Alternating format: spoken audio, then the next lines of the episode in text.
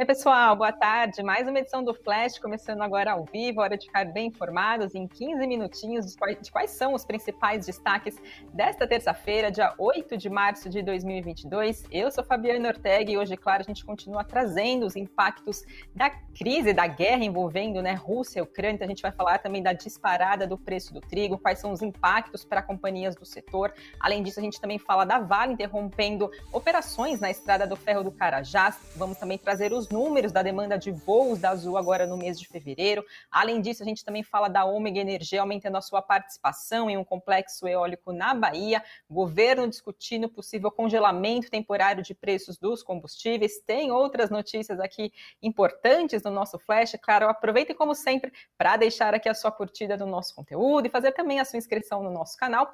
E vamos lá falar o destaque do programa de hoje, né? Onde a gente já comentou essa semana, a gente vem trazendo né, o, o impacto que a guerra tem causado em preços de commodities. A gente viu já o petróleo disparando, a gente viu o barril passar dos 139 dólares. Agora a gente também tem dados do trigo, né? As commodities agrícolas também sendo impactadas com a guerra entre Rússia e Ucrânia. O preço do trigo na Bolsa de Chicago chegou a bater o seu recorde histórico, passando dos 12 dólares, pressionado pela, que pela guerra, claro, né, entre Rússia e Ucrânia, e essa marca, então, dos 12 dólares por bushel, superou a cotação atingida em março lá do ano de 2008, quando teve, então, o boom das commodities. Desde o início do confronto entre os dois países, com isso, o trigo já subiu 46,25% em Chicago. O Brasil é um dos maiores importadores globais de trigo, segundo a consultoria Stonex. Se houver, né, no caso, se haverá trigo, é, vai haver trigo disponível aqui no país para as negociações negociações até meados agora de, do mês de abril e que o Brasil vai ter que contar basicamente com importações para o restante do ano agora de 2022 até a chegada da nova safra, que deve acontecer em meados do mês de setembro. Desde o início da guerra, exportadores e importadores têm fechado acordos para garantir ofertas, contando com a ajuda do câmbio ainda forte para então favorecer e facilitar essas transações. Trouxe então aqui alguns possíveis impactos, quais são, claro, as empresas que podem ser impactadas, como é que estão ações dessas companhias com essa disparada do trigo, impacto então dessa alta dessa commodity, né? Claro, a gente tem uma grande participação uma, eh, da exportação no caso da Ucrânia, né? Tem terras férteis, então, e também que fazem grandes exportações para o mundo, passando de 10% então da exportação de trigo. Para Pedro Serra, que é head de research da Ativa Investimentos, ele apontou que esse conflito venha ganhar forma significativa ainda mais impactando as safras agrícolas aqui no país, podem ter efeitos diversos ao redor do mundo, principalmente, claro, afetando o trigo, milho, fertilizantes agrícolas. Aqui no Brasil, ele apontou que o aumento do preço do trigo, que já vem sendo impulsionado né, com essas notícias envolvendo a guerra entre Rússia e Ucrânia, pode afetar negativamente empresas listadas na Bolsa, como, por exemplo, a M Dias Branco, que depende da importação de trigo, sendo, claro, aí uma das companhias mais afetadas na, do, na nossa Bolsa brasileira. Desde o início da guerra na Ucrânia, a companhia já perdeu mais de 600 280 milhões de reais em valor de mercado. Em uma semana, as ações da companhia chegaram a atingir as suas mínimas em 12 meses, teve queda de mais de 8% só em sete dias. Além disso, outra companhia que também pode ser impactada com essa disparada do preço do trigo é a Camil, né? Tem, ela também está relacionada com a Santa Malha, que é a marca de massas e biscoitos que foi adquirida recentemente pela Camil e também deve então sentir os efeitos negativos com essa alta do trigo. Papéis de Camil hoje também estavam em queda de 1,7% agora por volta do, do meio-dia. Por fim, uma outra companhia também que pode ser impactada negativamente com o avanço do preço do trigo é a Ambev, já que os, pro, os preços dos produtos vendidos pela companhia estão relacionados com os preços do trigo. Papéis de Ambev hoje também em queda de 0,44%. No entanto, o BTG Pactual apontou que a política de rede da companhia, no caso da Ambev, pode acabar dando alguma flexibilidade para minimizar os impactos nos resultados né, dessa disparada do preço do trigo, até que o comércio global, então, da, do trigo acabe se normalizando. A disparada da cotação do trigo também começa a ser sentida, por exemplo, pelos supermercados nas negociações com fornecedores. Segundo a Associação Paulista de Supermercados, ela chegou a receber relatos de supermercadistas apontando que os preços da farinha já registraram um aumento de 15% na última semana e que havia indicações de que novos reajustes dessa magnitude podem acontecer. Já no caso do óleo de soja, outro produto que também é influenciado pelo trigo, o preço da indústria teria sido remarcado em cerca de 20% em uma semana. Então, aí pesando né, agora para o bolso também dos brasileiros. Segundo a associação, o temor é que acaba se repetindo com o trigo, o mesmo que a gente acompanhou recentemente com arroz, quando os produtores nacionais exportaram o grão, o que acabou turbinando os preços no mercado interno. Questionada sobre a possibilidade de reajustes dos preços da farinha de trigo pelos moinhos, a Associação Brasileira da Indústria de Trigo informou que a entidade não discute preço, pois cada empresa acaba tomando a sua melhor decisão que atenda aos seus interesses, então, respectivos de cada companhia. Então, a gente traz aí mais um impacto da guerra entre Rússia e Ucrânia, chegando hoje no 13º dia e mexendo, claro, com o mundo todo e no Brasil aqui não é diferente, e também os impactos aqui para as empresas listadas na nossa Bolsa Brasileira. Claro, a gente continua acompanhando esse cenário e trazendo mais novidades aqui para vocês. E seguindo com o noticiário corporativo, a gente tem novidades da Vale, que informou que fortes chuvas causaram uma movimentação de terra na ferrovia Estrada de Ferro Carajás, num trecho próximo a Bom Jesus da Selva, que fica no Maranhão, levando a suspensão temporária da circulação de trens. Segundo a companhia, esse incidente não gerou vítimas e o local afetado passa por uma avaliação. As operações de mina e porto seguem operando normalmente, por meio do gerenciamento de estoques, informou então a Vale. A expectativa é concluir as atividades de manutenção do trecho até esta quarta-feira já dessa semana e retomar as atividades de expedição ferroviária, informou então a Vale em comunicado ao mercado. A companhia disse ainda que o impacto na produção vai ser mínimo e compensado ao longo do ano.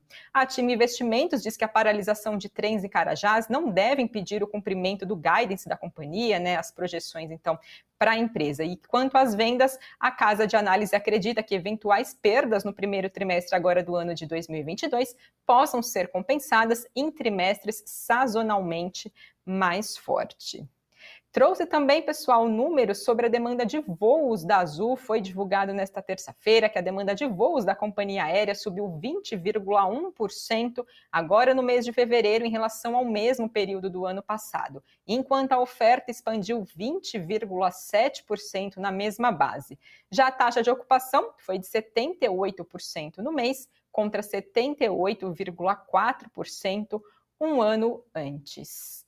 Quem também está nos destaques corporativos desta terça-feira é a Ômega Energia, que informou que assinou um contrato para adquirir a totalidade dos direitos e também das obrigações do complexo de geração eólica Assuruá, que fica localizado no estado da Bahia. Com essa transação, a companhia aumenta sua participação nos parques em implantação Assuruá 4 e Assuruá 5, além também de poder realizar novas expansões no complexo com potencial para acrescentar mais de 617 megawatts de capacidade instalada. Segundo a empresa, quando estiverem totalmente operacionais lá no ano de 2023, esses dois projetos deverão adicionar aproximadamente 380 milhões de reais ao EBITDA anual da companhia.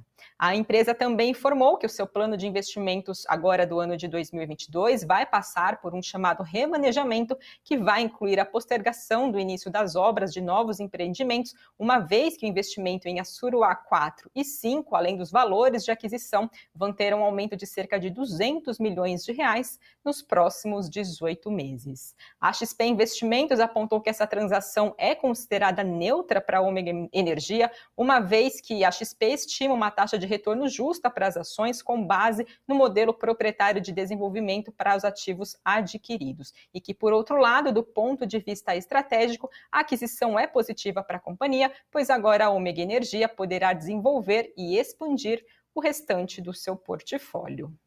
Temos também, pessoal, informações envolvendo o Mercado Livre, que informou que dados de cerca de 300 mil usuários foram acessados depois de ter detectado que parte do código-fonte foi alvo de um acesso não autorizado. O Mercado Livre afirmou que não encontrou nenhuma evidência de que seus sistemas de infraestrutura tenham sido comprometidos ou que tenham sido obtidas senhas de usuários, como também saldo em conta, investimentos, informações financeiras ou de cartão de pagamento. Com cerca de 140 milhões de usuários únicos, Mercado Livre é o maior portal de comércio eletrônico aqui da região da América Latina e soma-se então né, a outras empresas que a gente acompanhou recentemente que vem sofrendo com problema de tecnologia nas últimas semanas.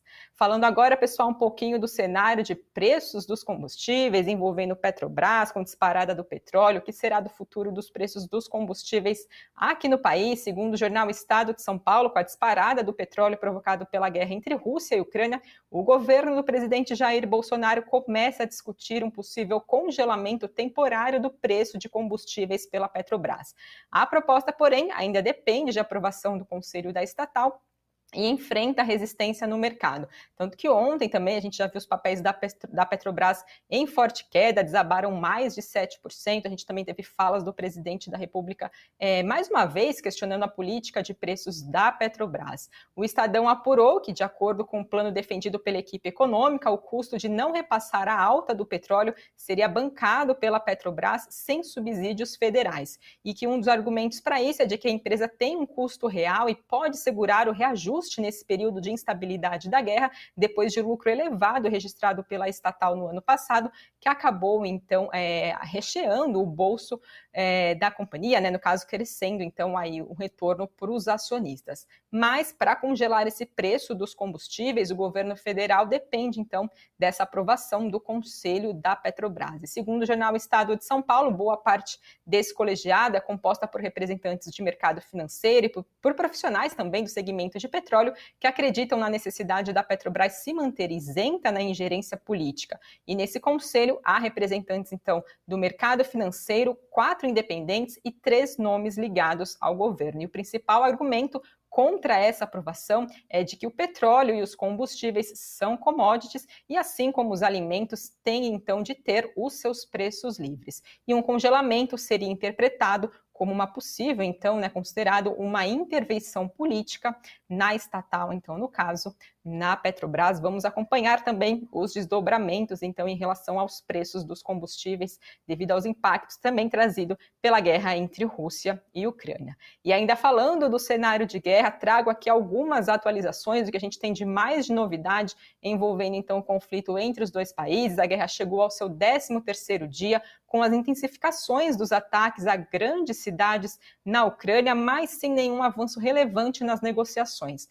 Tanto o governo da Ucrânia quanto o governo da Rússia têm novas conversas marcadas já então para quinta-feira ainda dessa semana. E elas devem acontecer na Turquia e serão negociadas, né, uma negociação com mais alto escalão envolvendo os dois países, que são os ministros das relações exteriores. Em conversas que aconteceram no começo dessa semana, é, os países apontaram alguns pequenos avanços como, por exemplo, a criação dos corredores humanitários para que os civis possam deixar o país de uma forma mais segura e uma possibilidade de um cessar-fogo nas proximidades desses corredores humanitários. Segundo o governo russo, as condições que estão sendo estipuladas nas conversas são uma possibilidade de uma rendição total militar da Ucrânia, a mudança na constituição do país para garantir que nunca irá aderir à OTAN ou também à União Europeia e também reconhecer a Crimeia, Donetsk e também Luhansk como território russo. O que a gente tem de números aqui mais atualizados da ONU é que mais de 1 milhão e 700 mil ucranianos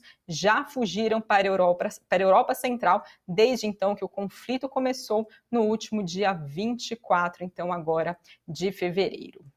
Passo agora para falar do Ibovespa, o principal índice da nossa bolsa brasileira, que teve um forte tombo ontem, Hoje operava em queda de 0,02% por volta do meio-dia, aos 111.574 pontos. Dólar subia 0,22% a R$ 5,08. E por fim, Bitcoin em queda de 0,52% a 38.669 dólares. E agora vamos saber quais são os destaques do Invest News nesta terça-feira. O assunto do cafeína é o índice de variação de aluguéis residenciais, o IVAR, que foi criado pela Fundação Getúlio Vargas. Esse novo indicador calcula a variação em pelo menos 10 mil contratos de locação firmados nas quatro maiores capitais do país.